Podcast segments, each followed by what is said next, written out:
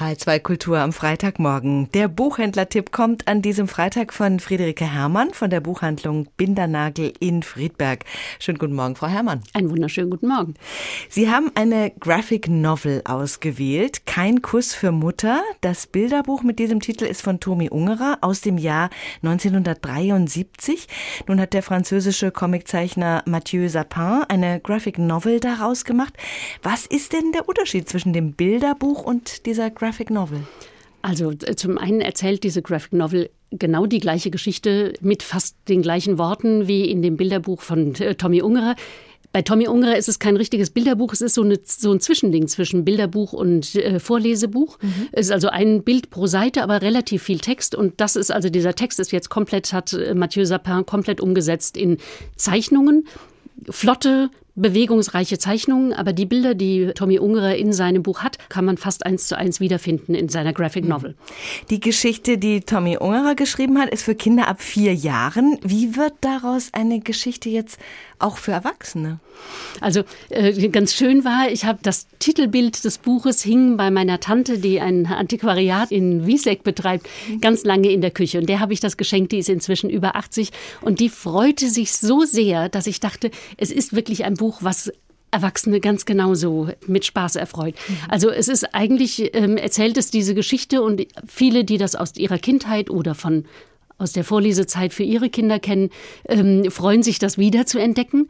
Und, ähm, und dann ist das natürlich inzwischen das Original ist von 73, hat das schon inzwischen einen historischen, mhm. äh, nostalgischen Aspekt. Also ähm, das sind dann doch einige Erziehungsmöglichkeiten oder Erziehungsweisen, die in dem Bilderbuch so am Rande vorkommen, ähm, die man heute nicht mehr macht. Also natürlich zückt da der Vater den Stock, um dem, äh, um dem Tobi Tatze mal ordentlich eins auf seinen Hintern zu geben. Mhm. Es steht aber auch genauso die Flasche Schnaps auf dem Frühstückstisch und äh, also so Sachen, die irgendwie heute nicht mehr so sind. Also von daher hat das auch für Erwachsene einen, einen bereitet einen großen Spaß, das zu betrachten.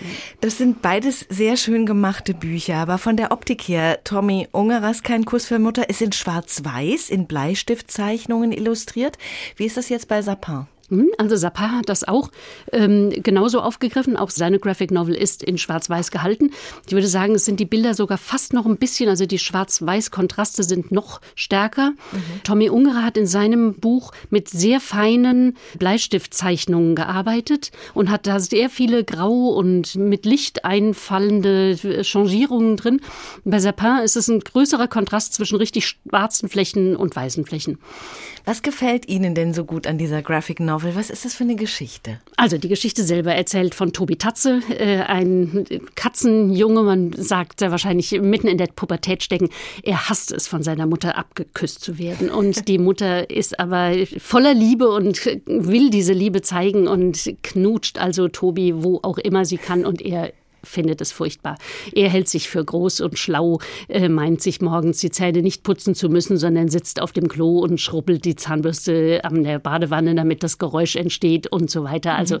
er ist ein ganz cleverer und muss nicht mehr geküsst werden, muss keine Sachen mehr rausgelegt bekommen. Das findet er alles ganz fürchterlich.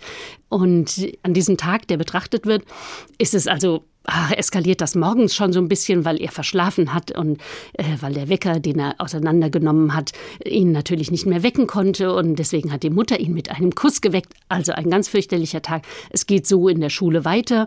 Er zofft sich mit einem Mitschüler, muss in die Krankenstation und kriegt das Ohr genäht. Und das ist äh, kein Spaß für ihn. Und als dann die Mutter ihn in der Mittagspause abholt und fast aus den Wolken fällt, als sie ihren Sohn, ihren Liebling, verbunden sieht äh, und ihn dann daraufhin mit Küssen überdeckt. Und der Tobi ist also ganz verzweifelt. Es eskaliert, die Mutter ohrfeigt ihn, was sie noch nie getan hat, und er ist konsterniert und es ist festgefahren. Mhm. Beide wissen nicht mehr eigentlich, wie sie da rauskommen. Also so eine richtig schöne Pubertätsgeschichte. Ja.